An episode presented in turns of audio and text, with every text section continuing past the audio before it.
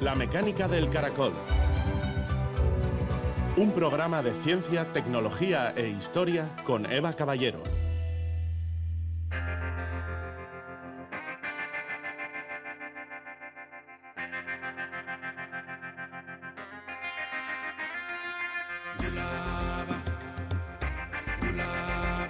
La historia habla del presente, tanto como del pasado. Mary historiadora.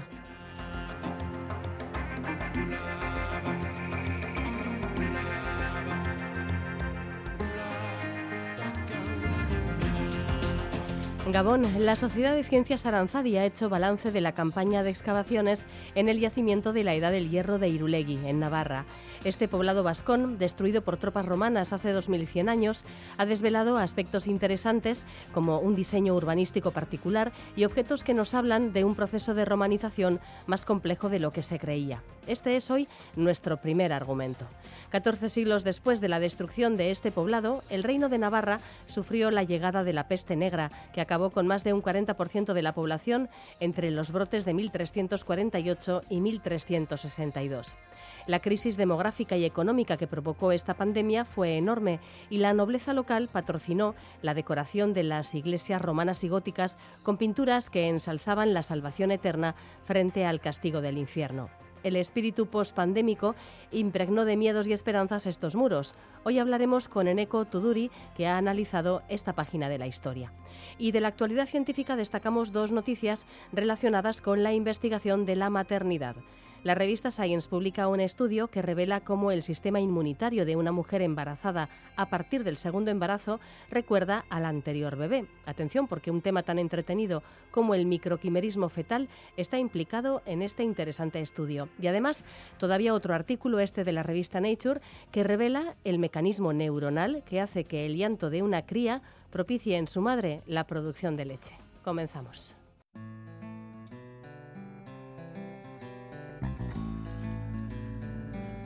Planeta Aranzadi.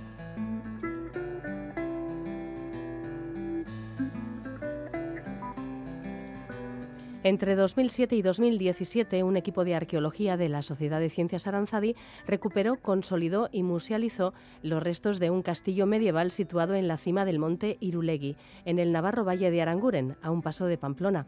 No muy lejos, los sondeos y prospecciones geofísicas del entorno revelaron la existencia de un conjunto de construcciones que situaron en la Edad del Hierro. En 2018, una de estas prospecciones, que permiten estudiar materiales bajo tierra, reveló evidencias de combustión de un incendio.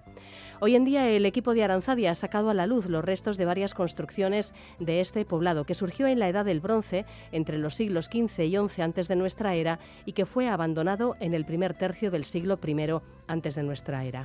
Los habitantes de este lugar fueron atacados por tropas romanas que en esos tiempos luchaban entre sí en el marco de las guerras sertorianas. El poblado fue incendiado y abandonado y 2100 años después vuelve a salir a la luz, siendo protagonista además de uno de los mayores descubrimientos de la arqueología vasca, la mano de Irulegui, la mano de bronce que contiene una inscripción en un sistema gráfico vascónico antecesor del euskera.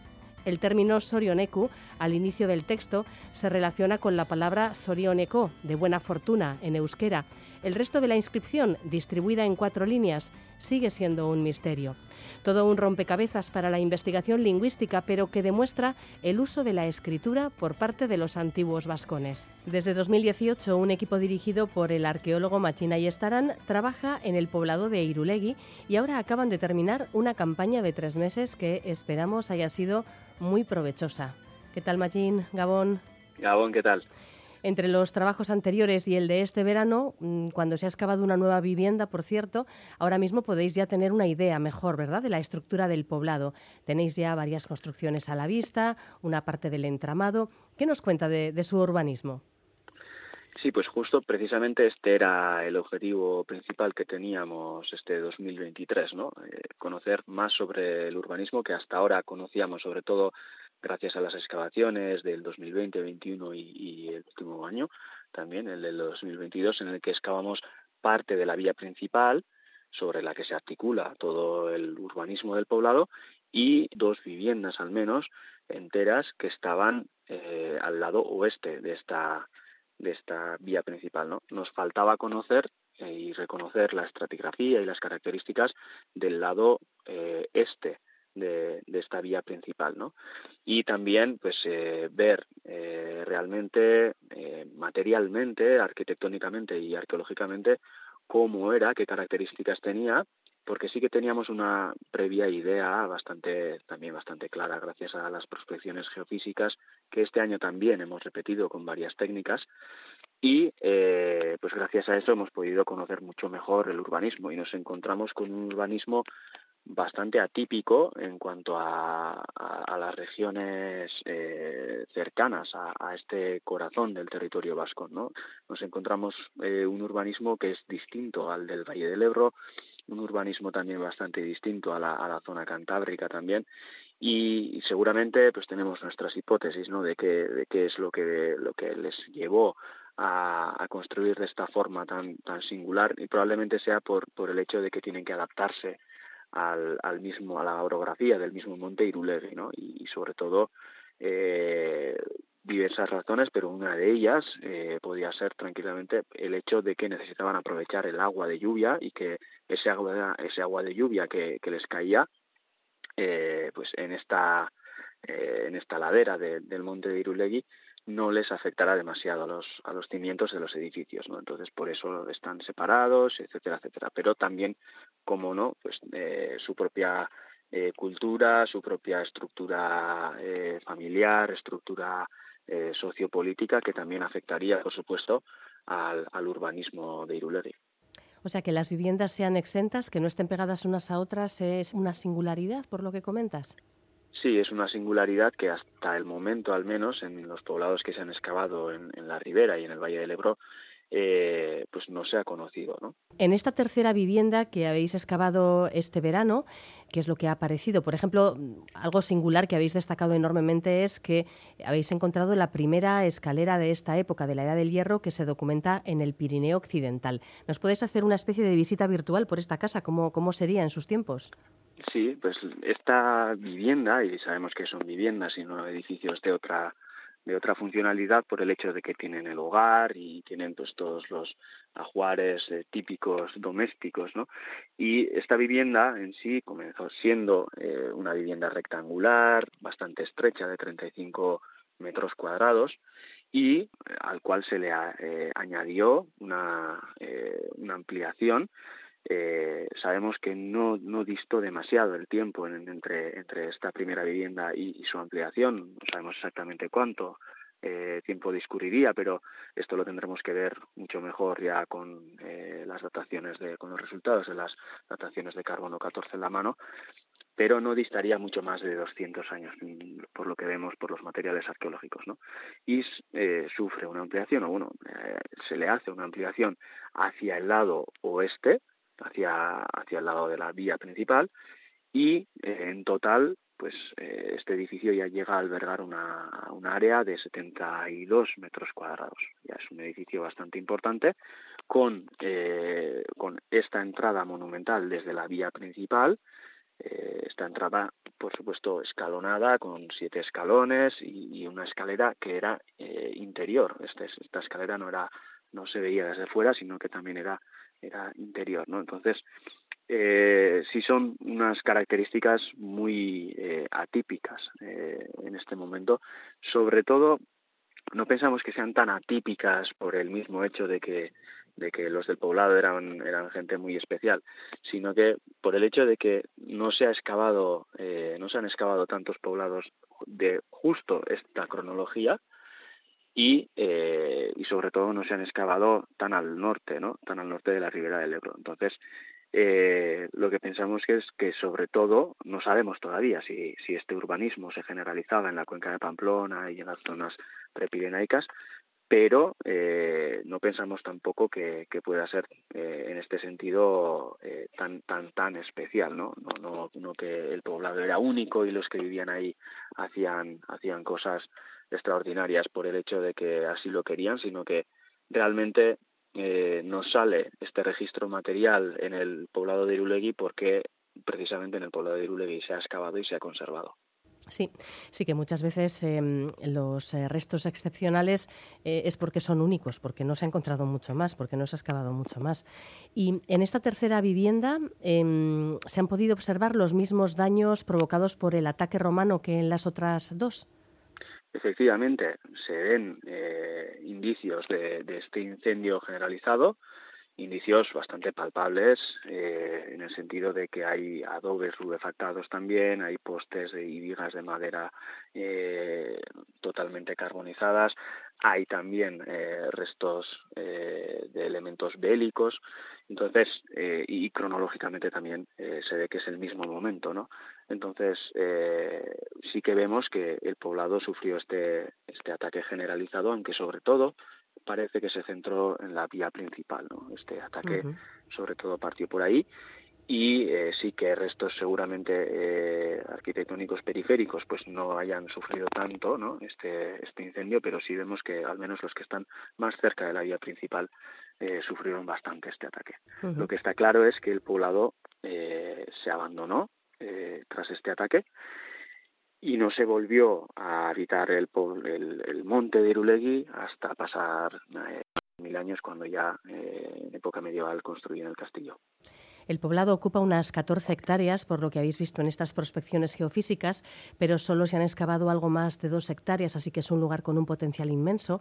Mm, las casas que habéis estado sacando en los últimos años a la luz, eran las que os parecía que tenía precisamente más, más potencial para encontrar algún hallazgo singular. ¿Por qué elegisteis esta zona concreta para empezar? Pues en sí, aunque sabemos que, como bien has comentado, que tiene 14, el poblado en su extensión, en su máxima extensión, tiene en torno a 14 o 12 hectáreas, eh, lo sabemos porque hemos identificado las murallas y porque hemos visto distintos eh, restos arquitectónicos que todavía no hemos caracterizado del todo eh, adecuadamente, pero pues, es una línea de, trabajo de futuro. Pero sí sabemos que tiene en torno a esas 14 hectáreas y hemos centrado sobre todo los trabajos en esta, en esta campa que tiene 2 hectáreas, 2,2 aproximadamente. ¿no?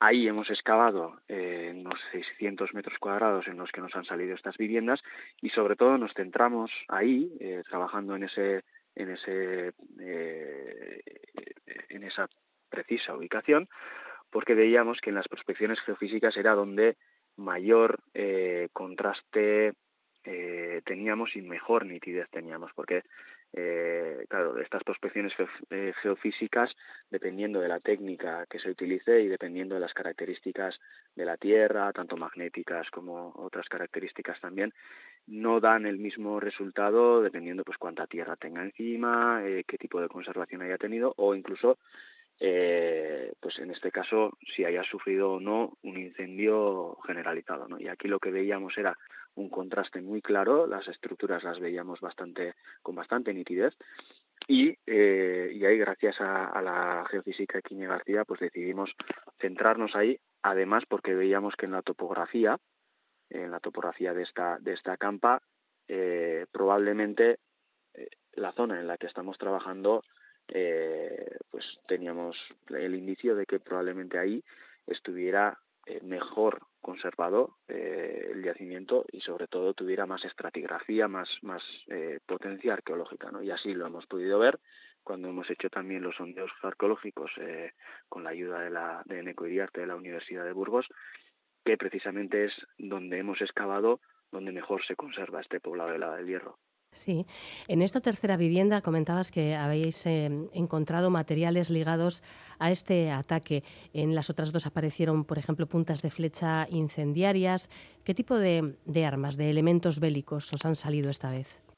Pues elementos bélicos como los que han salido hasta ahora, ¿no? Estamos hablando de puntas de flecha, puntas de lanza, eh, este tipo de armamento, sobre todo muy general, algún que otro proyectil eh, de plomo de onda, elementos bélicos que utilizaba el ejército eh, republicano romano en esa época, pero que también eh, los utilizaban los indígenas, ¿no? Entonces es muy difícil eh, poder reconocer realmente eh, quiénes fueron estos atacantes, quiénes eh, los defensores, de dónde venían estas armas. Para esto tenemos que ver realmente y tenemos que estudiar eh, la estratigrafía y ver exactamente la ubicación de, estos elementos, si han sido o no arrojados, si estaban depositados y todo esto pues lo haremos en, los meses que quedan, en el trabajo de laboratorio que realmente pues es un trabajo que poco se ve, pero es también muy importante. desde luego que sí.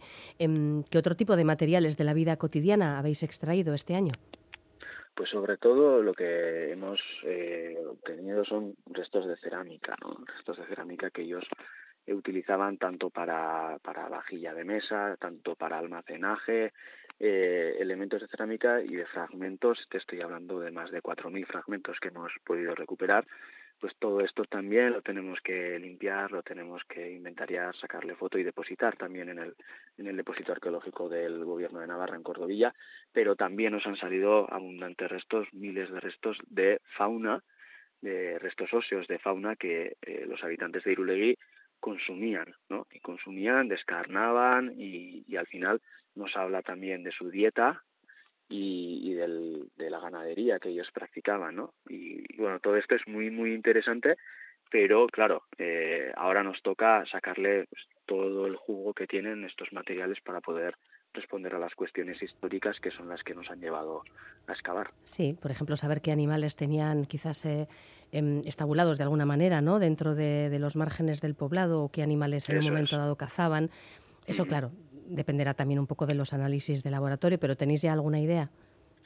Sí, que sobre todo tienen las tres cabañas eh, domésticas típicas de esta época, que dependiendo también del área geográfica varía, ¿no? Pero sobre todo tenemos en lo que al menos hemos podido reconocer muy por encima, eh, sobre todo tenemos restos de ovicápridos, eh, en torno a la mitad de los restos que recuperamos son ovicápridos y vemos que también tienen distintas edades, es que se sacrifican los animales en, distintas edades. Eh, también tenemos suidos, eh, cerdos, también tenemos eh, bóvidos, que serían pues, las vacas, los bueyes, etcétera. De estos, sobre todo, aunque no son los, los restos más numerosos, de estos, sobre todo, se obtendría la mayor parte de, carne y de energía y de proteína pero también, claro, eh, hay que ver la edad en la que son sacrificados estos animales, ¿no? Si se utilizan también eh, para, para ordeñar, si se utilizan también como, como eh, eh, fuente de fuerza para mover carretas, yugos, etcétera, ¿no? Todas estas, todas estas cuestiones que tendremos que ir mirando poco a poco. Sí, sí. Bueno, y cuéntanos, porque también dentro de lo que son los restos de, de menaje, de hogar, ¿no? De, de, procedencia diversa que habéis encontrado, uh -huh. pues eh, esto nos habla de una sociedad con intercambios culturales, con, con un nivel de mestizaje que quizás ha podido sorprender. Sí, realmente nos ha sorprendido, ¿no? Porque lo que estamos viendo, tanto por la arquitectura y, por eh, todo el ajuar cerámico y demás que tienen, es que nos estamos encontrando con una sociedad que, que está cambiando ¿no? y está muy en contacto con el Mediterráneo. Y esto es algo que no nos esperábamos tanto, pero sí vemos que eh, por tanto las importaciones que tienen, por cómo consumen eh, los productos que, que están consumiendo, que vienen del Mediterráneo también, pues es un mundo que poco a poco se va romanizando, ¿no? Y no es, no es eh, la romanización no es eh, homogénea ni, ni tiene un ritmo concreto en todos los periodos ni en todas ni en todos los lugares y lo que aquí nos estamos estamos dando cuenta es que el proceso es muchísimo más complejo de lo que pensábamos, ¿no? Tenemos a unos vascones que mantienen eh, sus características propias propias de la edad del hierro, pero que eh, poco a poco eh, quieren ir romanizándose ellos también. Lo que sucede es que todo este proceso eh, se rompe con, precisamente con las guerras sertorianas, una guerra entre, entre dos bandos romanos, se rompe y se, se acelera, pero ya no partiendo de, de, digamos, las relaciones comerciales, sino ya partiendo de relaciones directamente eh, militares, ¿no? Entonces sí vemos que eh, el proceso anterior a, esta romanización, que es la que va a llevar la creación de Pompelo, la creación de las ciudades y de redes urbanas y también de redes de, las redes viarias, las calzadas y, y, bueno, digamos que ya todo esto que se va a consolidar con Augusto eh, en el cambio de era, todo esto ya viene de bastante antes, aunque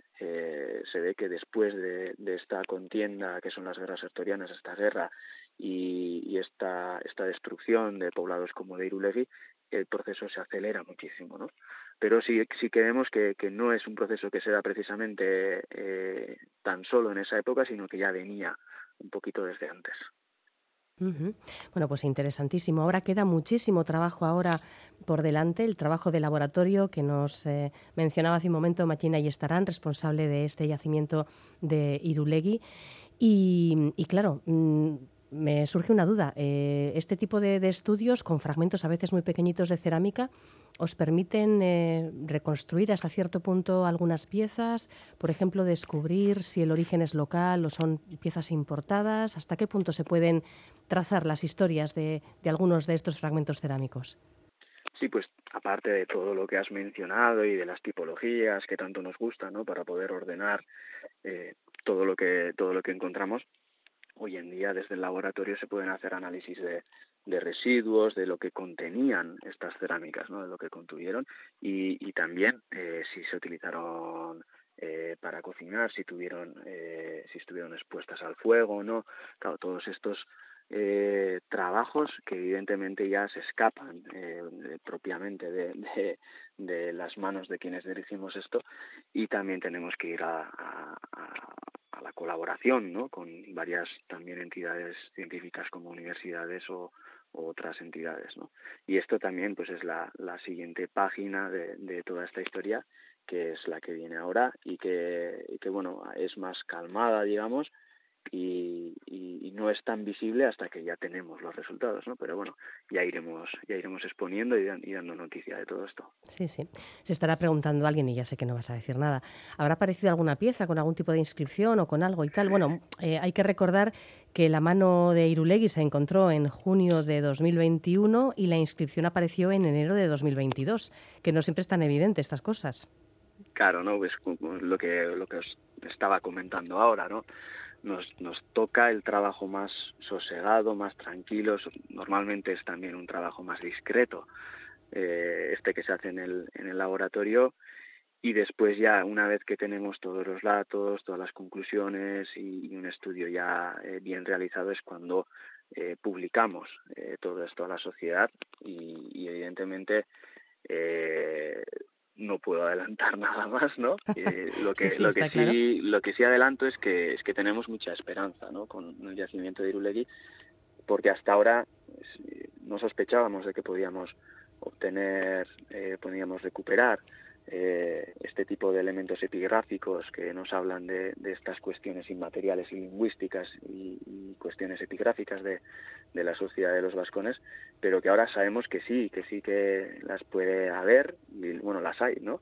Entonces, eh, pues vamos a ver, eh, vamos a continuar trabajando y, y ahí, ahí continuaremos. Sí, sí.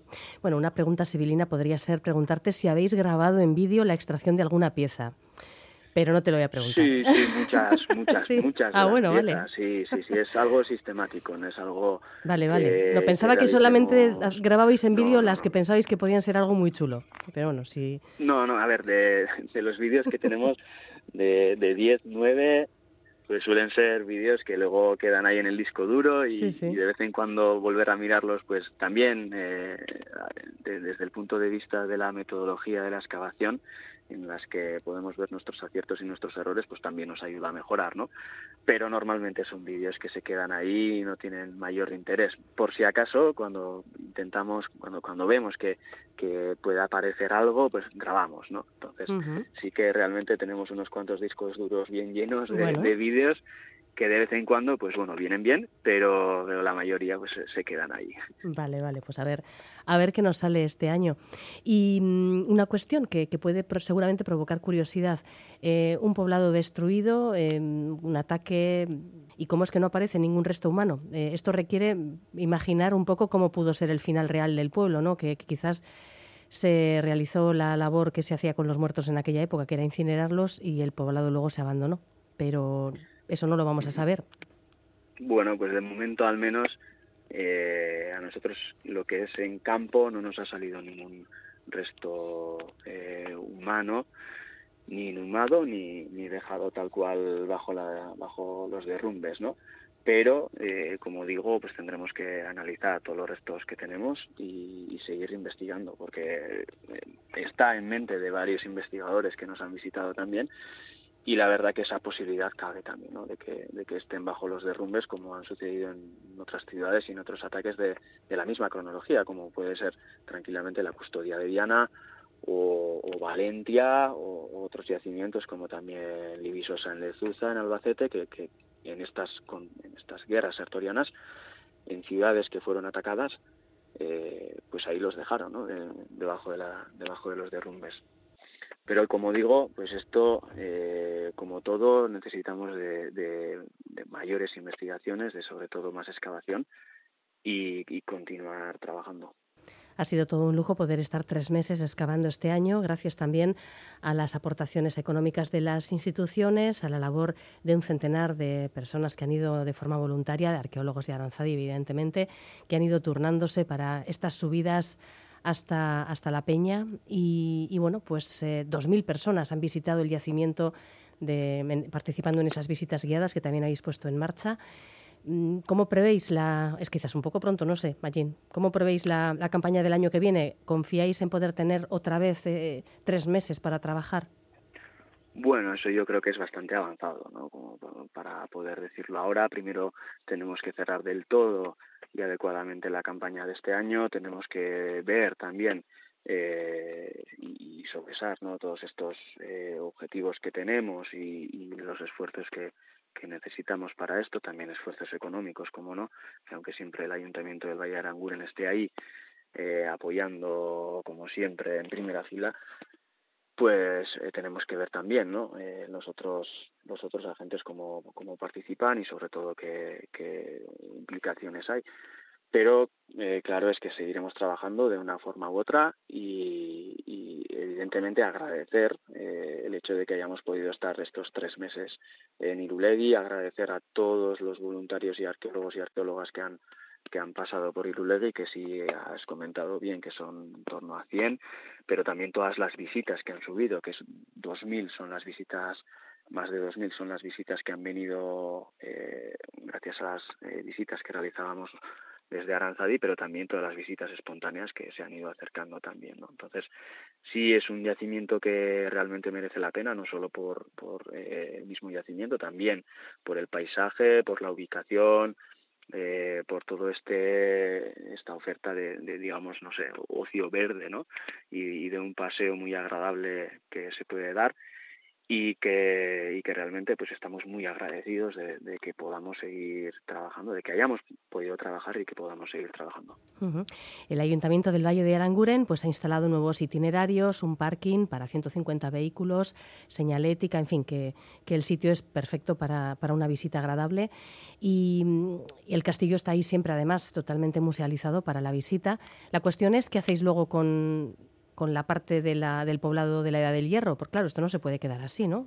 ¿Cómo lo tapáis? Claro, ¿Cómo lo protegéis? Aquí, aquí los técnicos del gobierno de Navarra, que siempre nos han asesorado y siempre están a nuestro lado también, eh, pues estos técnicos arqueólogos normalmente eh, suelen dar dos opciones, una es tapar y otra es consolidar, pero los restos no se pueden dañar y eso lo tenemos eh, muy claro desde Aranzadi también y desde, desde el Ayuntamiento del Valle de Aranguren también lo tienen, ¿no? Entonces, pues tendremos que ver un poco eh, cuáles son las distintas propuestas que se pueden hacer, pero por supuesto en invierno eso a la intemperie no puede quedarse, ¿no? Uh -huh. eh, no puede porque, claro, eh, sería, sería una auténtica metedura de pata, ¿no? En el sentido de que es un yacimiento único, es parte del patrimonio de todos nosotros y no se puede dejar tan, tan a la intemperie a que a que estos muros caigan, etcétera, ¿no? Entonces sí que tenemos que cuidarlo como lo hemos cuidado hasta hasta ahora y en este sentido pues eh, tendremos que ver pues las distintas opciones que, que haya, tendremos que reunirnos también y, y bueno, eh, lo que sí sabemos es que se va a proteger, eso está claro. Pues quedamos a la espera de los resultados que vayan dando los trabajos ya en laboratorio, con todo ese material, sobre todo esas más de 4.000 piezas de, de, cerámica, fragmentos de cerámica que se han extraído de esta tercera vivienda de, de Irulegui. Pues nada, Machín, ya nos iréis contando. Es que ricasco. Muy bien, muy bien, Eva. Mi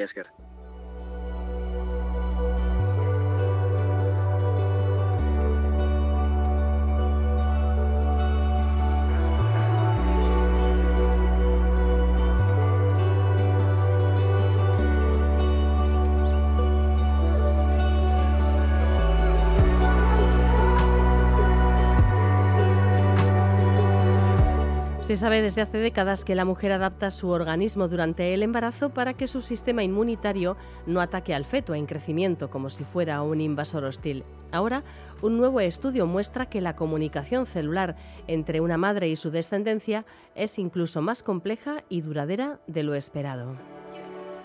Un estudio dirigido por Sin Sing Wai del Hospital Pediátrico de Cincinnati en Estados Unidos y que se ha publicado en la revista Science revela cómo un embarazo anterior cambia los resultados de embarazos futuros o en otras palabras, cómo las madres recuerdan a sus bebés.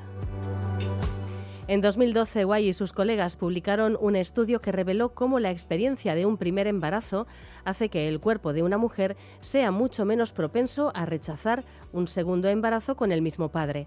Los investigadores encontraron que el cuerpo de la madre mantiene un suministro a largo plazo de células T inmunosupresoras que reconocen específicamente al próximo feto de la misma pareja.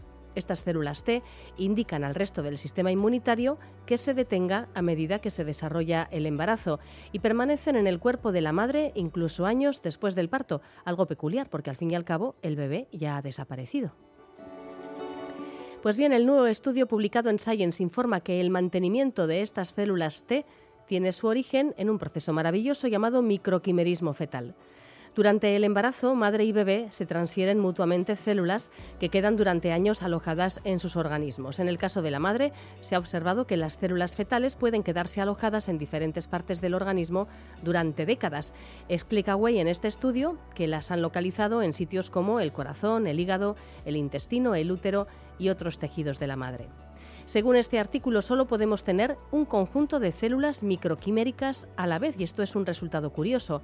Las células microquiméricas fetales que quedan en las madres desde un primer embarazo son desplazadas, según estos autores, por nuevas células fetales cuando las madres vuelven a quedar embarazadas. Y cuando una mujer queda embarazada, las células procedentes de su feto desplazan a las células microquiméricas que mantenía de sus propias madres.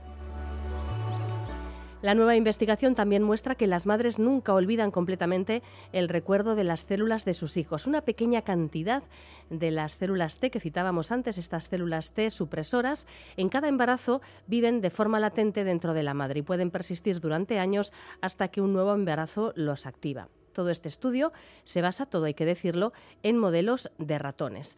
En todo caso, se trata de una teoría emergente que requiere más estudio y es que el sistema inmunitario de una mujer puede recordar los malos y los buenos resultados de un embarazo de la misma manera que un eh, sistema inmunitario recuerda las infecciones por las que ha pasado. El objetivo de los autores de este estudio es traducir estos hallazgos en posibles tratamientos. Por ejemplo, vacunar a las mujeres embarazadas podría proteger a sus recién nacidos de amenazas de enfermedades infecciosas mucho antes de que los bebés puedan recibir directamente sus vacunas. Decía antes que la transferencia de células durante el embarazo es bidireccional de las madres a los fetos, de los fetos a las madres. Así que los niños y niñas mantienen un pequeño suministro de células transferidas de sus madres durante el embarazo y las mantienen años después del nacimiento. Este hecho parece que podría favorecer que un trasplante de órganos de las madres tenga más posibilidades de éxito en comparación con un órgano donado por los padres. El hecho de que estemos formados por algo más que células con nuestra propia carga genética, que tengamos también células de nuestras madres y de nuestros hijos, de nuestras hijas, es sin duda una idea fascinante. Tan curiosa, esta cosa del microquimerismo fetal y materno, que ha sido uno de los temas sobre los que han girado mis dos charlas en Naucas Bilbao, tanto el año pasado como la semana pasada. Dos charlas que podéis encontrar en la página web del programa eitv.eus barra la mecánica del caracol. Y la siguiente noticia enlaza muy bien tanto con estas charlas de Naucas como con el programa del pasado martes, en el que hablamos de la adaptación neurobiológica de la mujer a la maternidad. Vaya por delante que este también es un estudio con ratoncitos. Como nos dijo el martes Camila Servín de la Universidad Autónoma de Barcelona, hay muy pocos estudios con mujeres. Un equipo de la Universidad de Nueva York ha estudiado el circuito neuronal que subyace a lo que ocurre en humanos y otros mamíferos cuando una cría llora antes de una sesión de alimentación. Sus llantos por sí solos pueden hacer que su madre libere leche.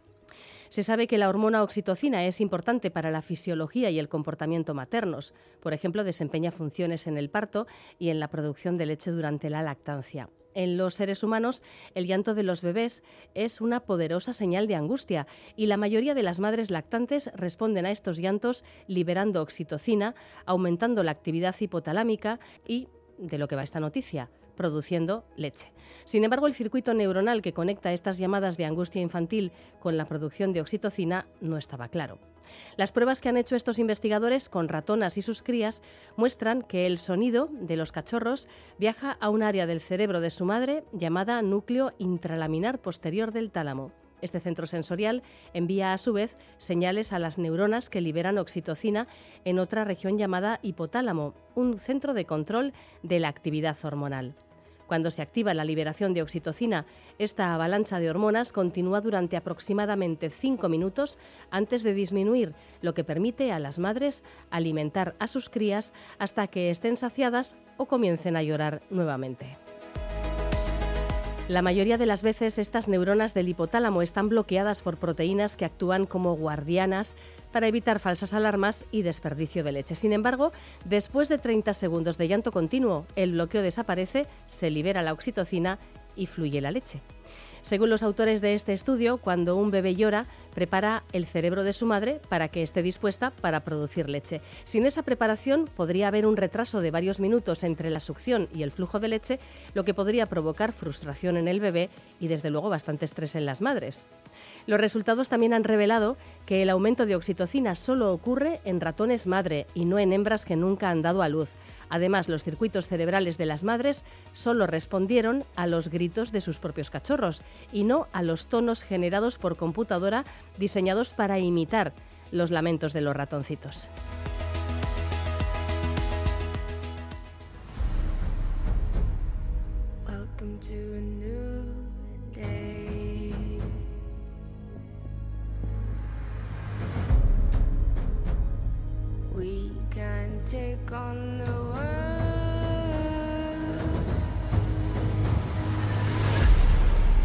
Crónicas medievales. En los últimos 30 años se han descubierto en iglesias rurales de Navarra una serie de pinturas murales de época medieval que habían pasado desapercibidas.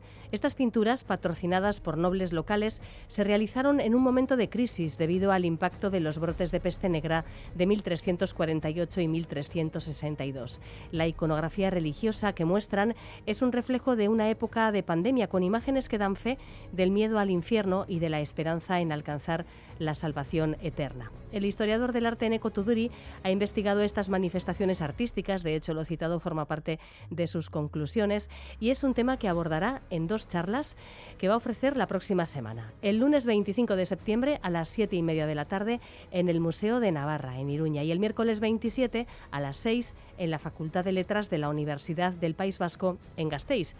Esta última cita es además la primera de un ciclo que comienza su andadura. Erdiaroa Euskaraz, Abian Diren Ikerketak Itzalde Divulgatiboak. Un ciclo que mes a mes va a ir proponiendo temas relacionados con la investigación que se hace en el ámbito de la historia medieval y como su nombre indica, se trata de una actividad de divulgación en euskera. La investigación desarrollada por Eneko Tuduri, con motivo de su tesis doctoral, se titula Pintando el cielo y el infierno tras la peste negra. Eneco, soy nuestro invitado. ¿Qué tal, Gabón? Gabón, Eva. Esta historia comienza, para ti por lo menos, en la iglesia San Salvador de Gallipienzo. ¿Cómo te interesaste por estas pinturas? Pues bueno, ya, ya por el verano de 2014 era miembro de, unas jornadas de, arqueología de, la Sociedad de Ciencias Aranzadi y en Gallipienzo, en este pueblo de la frontera con, entre Navarra y Aragón. Y bueno, ahí eh, vi por primera vez una serie de pinturas murales que estaban muy dañadas en el ábside de la iglesia.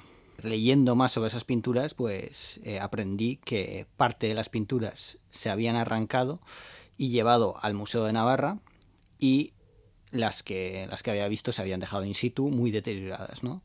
Entonces ya como estudiante de Historia del Arte, del grado de Historia del Arte que era en ese momento, pues me propuse estudiarlas en el trabajo de fin de grado estudiar las pinturas en su conjunto, las que estaban en el museo y las que habían quedado in situ en la iglesia. ¿Hay muchas iglesias con este tipo de pinturas? En origen, la mayoría de iglesias medievales estarían completamente pintadas, eh, aunque sea con pintura geométrica o puramente decorativa. y pues de, de, todas esas iglesias medievales que estaban pintadas nos han llegado muy pocas con, con decoración pictórica pero aún así son bastantes si tenemos en cuenta pues bueno la cantidad de iglesias medievales que, que todavía siguen en pie ¿no? Sí, sí. Bueno, comienza tu investigación y descubres quiénes promovieron que se decorasen estos muros de iglesias, además que no pertenecían a lugares especialmente ricos o relevantes, ¿verdad? Iglesias rurales. ¿Qué se sabe sobre los promotores y sobre los autores, sobre los pintores? Sobre los promotores, en la investigación que he realizado estos años, me he dado cuenta de que muchos de los posibles promotores son nobleza local navarra, ¿no? Y hidalgos que en este momento de, de crisis ascienden dentro de la administración y dentro de los puestos de militares del Reino de Navarra de, aquel entonces. Y sobre los pintores, eh, pues bueno, también serían pintores locales. Entonces estamos hablando de una nobleza local que tiene recursos eh, para patrocinar eh, estas obras artísticas y de una serie de pintores locales que se han, que se han llamado la Escuela de Pamplona tienen algunas características desde el punto de vista artístico que les caracterizan de alguna forma el uso de ciertos pigmentos o ciertos trazos. Pues sí, estos pintores de la escuela de Pamplona, pues eh, sí que es verdad que algunos, los, más relevantes, eh, están completamente al día de las tendencias artísticas, pictóricas que vienen del resto de Europa, sobre todo de la zona de Inglaterra y norte de Francia, como el famoso pintor eh, John Oliver. Eh, pero también es verdad que hay una serie de pintores eh, que, no es, que no siguen estas pautas y que se han adscrito como pintores rurales eh, de menor técnica y de menor calidad y que estos son los que pintaban en, en muchas de estas iglesias rurales. Pintores puramente locales, que, por, que podemos identificar algunos por la documentación que nos han llegado con nombres y apellidos y quizás uno de los puntos relevantes de mi tesis es que pues estos pintores tenían recursos, tenían pigmentos, a diferencia quizás de, otros reinos y de otros lugares de Europa que no tenían eh, pigmentos, por ejemplo, tan valiosos. Por ejemplo, sabemos por la documentación que, que hacia mediados del siglo XIV en Navarra se descubre una mina de plata y en esa mina de plata, eh, aparte de la plata, también hay eh, pigmentos como la azurita o malaquita que estos pintores efectivamente usan para decorar estas iglesias rurales. Estamos hablando del color azul y del color verde, y sobre todo el color azul es un, es un color muy valioso, eh, especialmente en lo simbólico, en el, en el, arte medieval. Y no era fácil de conseguir en, en, la Edad Media el color azul. Tenemos que pensar que el otro pigmento, que la otra forma de conseguir un pigmento estable de color azul era el lapislázuli y este venía desde, desde Afganistán. Y era extremadamente caro y la otra opción europea y más fácil de conseguir, pero aún así cara, era eh, la azurita, que efectivamente había en Navarra. Bueno, ¿y de qué manera estas pinturas del cielo y del infierno retratan la sociedad navarra abrumada por el desastre que supuso la peste negra? Sí que es verdad que la primera mitad del siglo XIV eh, es, un, es una época muy próspera, eh, pero de repente, a partir de la década de los 40 y sobre todo la llegada de una hambruna y una peste, ya en la peste, la famosa peste negra, ¿no? En 1348 cambian completamente el escenario europeo y hunden al reino en una crisis prácticamente continua, no solo, de, no solo demográfica y también una crisis económica y van a estallar sucesivas guerras, la famosa guerra de los 100 años, ¿no? También va a afectar a, Navarra y, y a la península. Y entonces, pues bueno, todo el contexto va a ser bastante catastrófico. Entonces, pensar en este contexto que se patrocinen las artes, pues eh, hasta ahora eh, se pensaba que, las artes se habían completamente paralizado, no completamente paralizado, pero sí que estaban bastante paralizadas en, esta segunda mitad del siglo XIV. ¿Y cuál ha sido mi sorpresa? Que es que en el ámbito de la pintura al menos, no quizás en la arquitectura monumental, pero en el ámbito de la pintura eh, sí que encontramos eh, muchos conjuntos pictóricos realizados en esta segunda mitad del siglo XIV. Por lo menos en este ámbito de la pintura no se detiene el arte, sino que en esta época de pospandemia y de crisis sigue habiendo eh, un arte de la pintura muy activo. ¿Y qué tipo de imágenes recrean para hacernos una idea y cuál es su simbolismo? Relacionado con ese hallazgo de, la azurita, pues hay una serie de iglesias donde hay una clara división axial de la iglesia y los muros eh, norte de la iglesia se, se, pintan escenas agiográficas con fondos azules provenientes pintados con este pigmento de la azurita y los muros sur con eh, pigmentos de rojos basados por ejemplo en el óxido ferroso y entonces, eh, para que el oyente se haga una idea, hay una clara división entre colores rojos en el, muro sur, con escenas infernales, y con colores azules en el muro norte con escenas agiográficas o de santos donde se eh, representan los, el, camino virtuoso que hay que seguir para llegar al cielo. Así que eh, se está en un momento dado lanzando mensajes a la población que acudía a las iglesias. Siempre se ha hablado de, de, del arte medieval como una Biblia, ¿no? Pictórica o pictórica o visual, ¿no? Pero también hay que pensar que las imágenes servían para delimitar espacios dentro de las iglesias y sobre todo la pintura mural. La pintura mural, con unas iglesias completamente pintadas, delimitaban los diferentes espacios de la iglesia. No es lo mismo las pinturas que vamos a encontrar debajo del altar o alrededor del altar, donde solo podían acceder los sacerdotes, que en una zona donde estaba más frecuentada, por ejemplo, por los nobles o por los, eh, o por los parroquianos, ¿no? donde son escenas mucho más catequéticas y, por ejemplo, pues este tipo de escenas donde hay una clara dicotomía entre cielo y infierno. Bueno, ¿y qué conjuntos destacarías por su conservación y calidad? Ya has dicho que, que bueno, pues que no siempre la conservación es la adecuada, pero, uh -huh. pero ¿cuáles destacarías?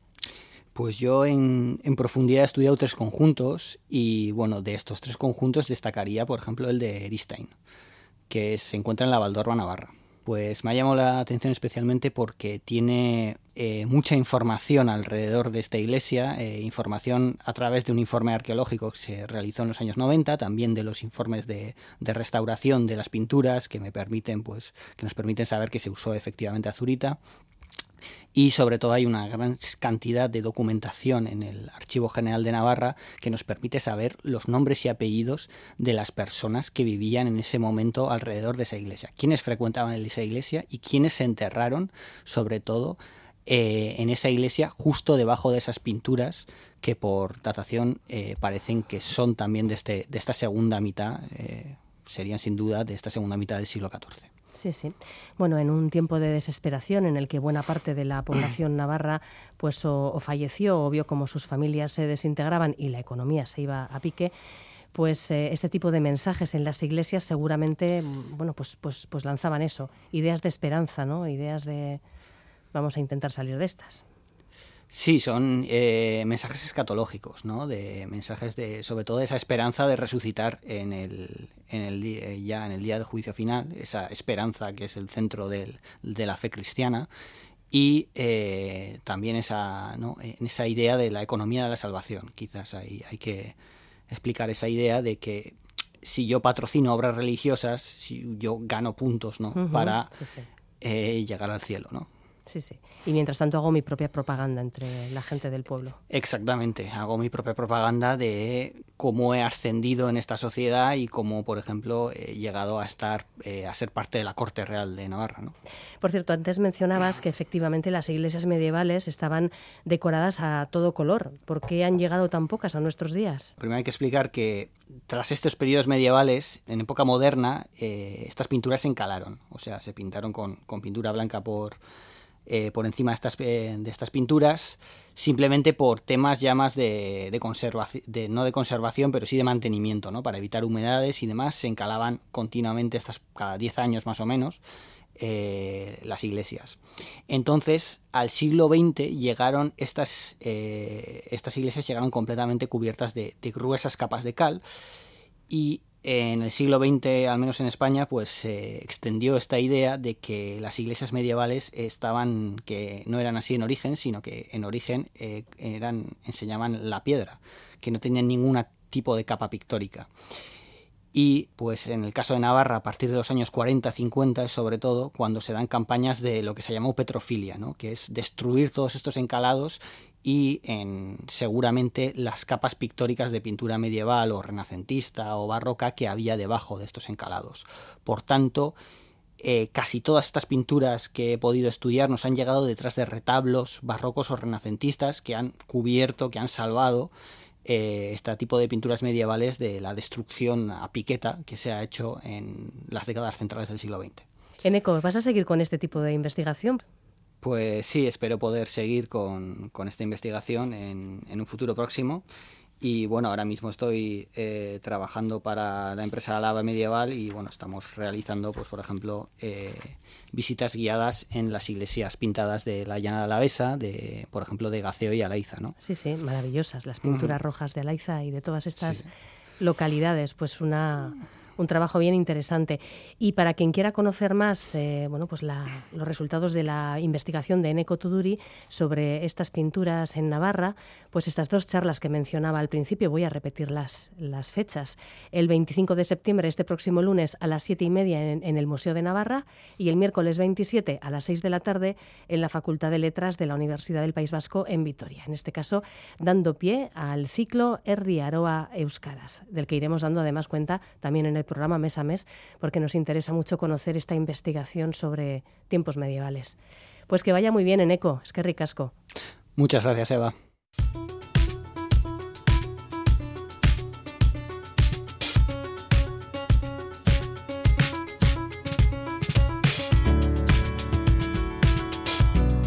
Este sábado 23 de septiembre a las 10 de la mañana tendrá lugar en Vizcaya Aretoa, en Bilbao, una jornada científica abierta a la sociedad y centrada en el cáncer ginecológico, cuyo Día Mundial ha sido este día 20. ASACO, que reúne a pacientes y familiares, es la asociación que organiza este evento junto a la Red Europea de Grupos de Pacientes de Cáncer Ginecológico. Se trata de la campaña Go4 y tiene el objetivo de dar a conocer los avances en radioterapia para el tratamiento de este tipo de tumores tan poco conocidos que dificulta su detección temprana. Y no solamente estas cuestiones, sino otros avances, eh, por ejemplo, en enfermería oncológica, en la atención integral de las pacientes, en su forma de mejorar la calidad de vida diaria con enfoques desde el ejercicio físico, la nutrición y la fisioterapia. Se estima que este año 2023 se van a diagnosticar en el Estado alrededor de 13.000 casos de cánceres ginecológicos, que incluyen los de ovario, útero, cuello uterino, vagina y vulva. Ocupan el segundo lugar en incidencia entre las mujeres y el tercero en mortalidad femenina en la comunidad autónoma del País Vasco concretamente ocuparían el cuarto lugar. Durante este encuentro, recordamos 23 de septiembre, sábado a las 10 de la mañana en Vizcaya, Aretoa, también se hará presentación del grupo ASACO en Euskadi.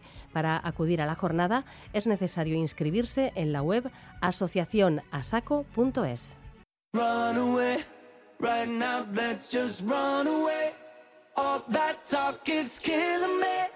Llegamos al final del programa y nos despedimos hasta el lunes, porque mañana, igual que pasó ayer, toca retransmisión deportiva. Agur.